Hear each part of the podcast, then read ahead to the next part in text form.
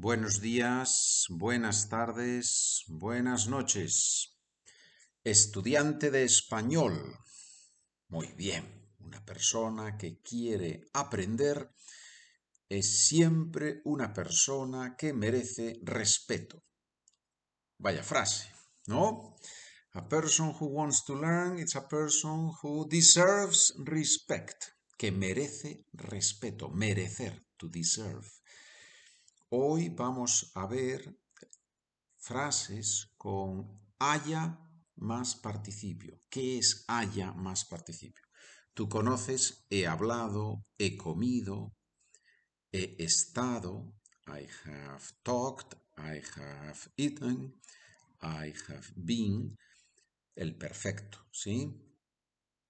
Pero existe también en español haya hayas, haya, hayamos, hayáis, hayan, más participio, hablado, comido, bebido.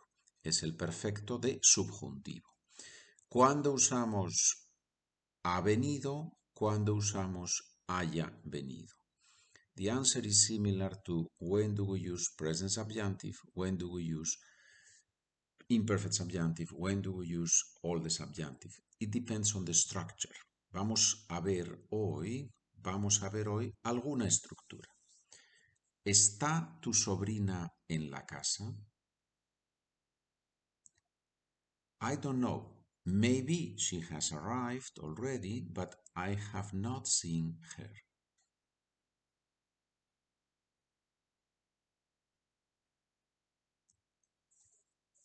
No lo sé. Puede que haya llegado ya, pero no la he visto. Puede que haya llegado ya, pero no la he visto. ¿Por qué decimos haya llegado y en cambio no la he visto? Perfect subjunctive, perfect indicative on the second one. Porque decimos puede que haya llegado ya it may happen, is it is possible that she has arrived. And that's why we use perfect subjunctive, because the sentence begins with puede que. ¿Ha pasado el examen Ramón? I am not sure. He has not said anything to me.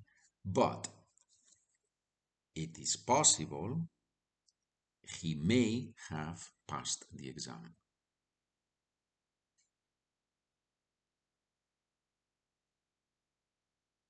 No estoy seguro. No me ha dicho nada. Pero es posible que haya aprobado. Es posible que haya aprobado el examen. Estamos en el tiempo más o menos presente pasado muy cerca del presente y por eso usamos perfecto. Como es una posibilidad, es posible que usamos el perfecto de subjuntivo. ¿Dónde está tu móvil? I don't know.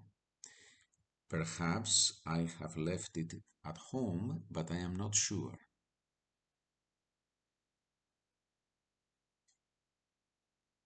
No lo sé. Quizá me lo haya dejado en casa, pero no estoy seguro.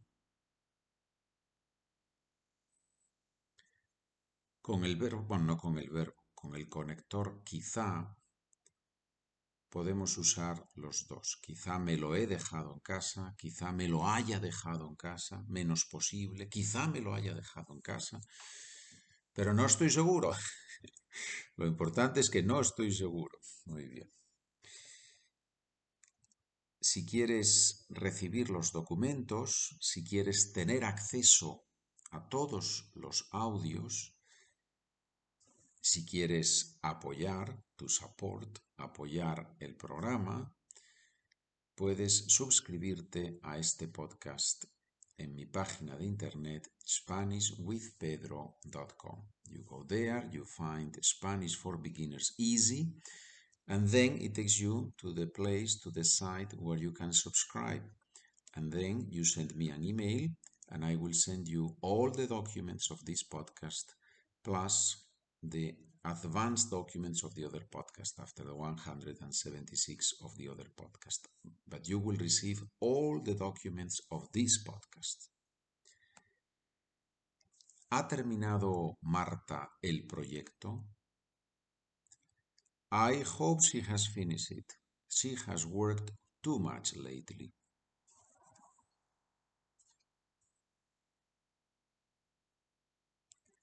I hope, you know that I hope means espero, but we can also use I wish in Spanish. Ojalá que.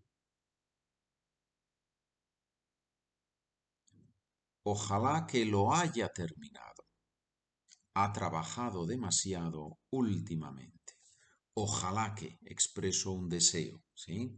Un deseo relacionado con el presente, que lo haya terminado hace poco, estamos hablando relativamente reciente. Ojalá que lo haya terminado. Ha trabajado demasiado últimamente. ¿Ha visto el jefe tu propuesta? I don't think he has seen it. He has been very busy lately.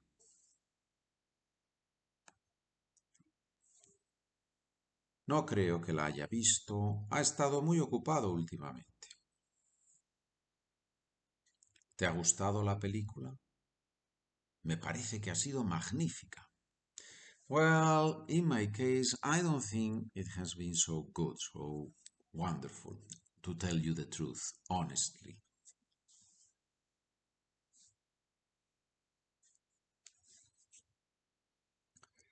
Pues a mí no me parece que haya estado tan bien, la verdad. It's wonderful if you listen to the podcast while you are driving, while you are riding your bike, while you are walking your dog. It is wonderful, nothing wrong with that. But I have to tell you the truth. If you really, really want to learn, you need to sit down, take a piece of paper, a pen or a pencil, take the documents, and work with the documents. Read along with me. See the words Make sure you understand all the vocabulary. Create your own sentences. That's how you really learn. Yeah. I, I have taught Spanish for many, many years, and I still teach it. I still have students, online students. And there is a moment in which most of the students say, you know, I realize that I need to study. You say, okay. so please get the documents, start writing, start listening, and reading at the same time, start speaking with me Spanish as I read the sentences. ¿Qué ha dicho la profesora? That whoever has finished the test may turn it in and leave.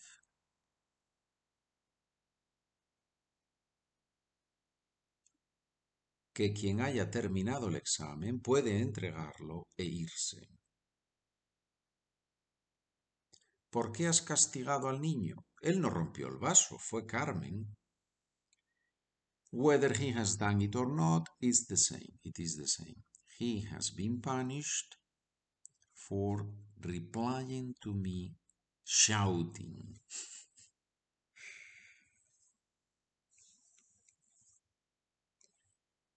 Lo haya hecho él o no, da igual.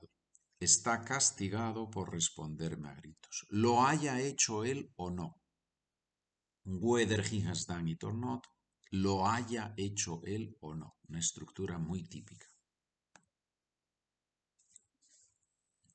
¿Sabías que ese cuadro en realidad no es de Picasso? Whether he has painted it or not, I believe it is wonderful. So it is not relevant for me whether he has painted it or not.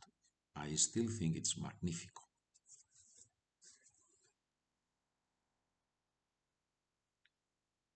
Lo haya pintado él o no, me parece magnífico. ¿Por qué estás tan enfadado? Why are you so angry? ¿Por qué estás tan enfadado?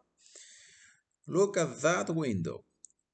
Whoever has broken it uh, is going to pay for the reparation.